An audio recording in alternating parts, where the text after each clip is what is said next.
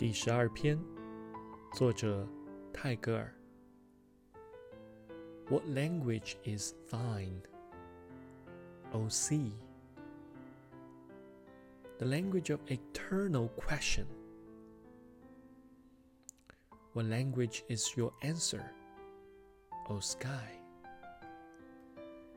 The language of eternal silence. 海水呀， 你说的是什么呢？是永恒的疑问。天空呀，你回答的话是什么？是永恒的沉默。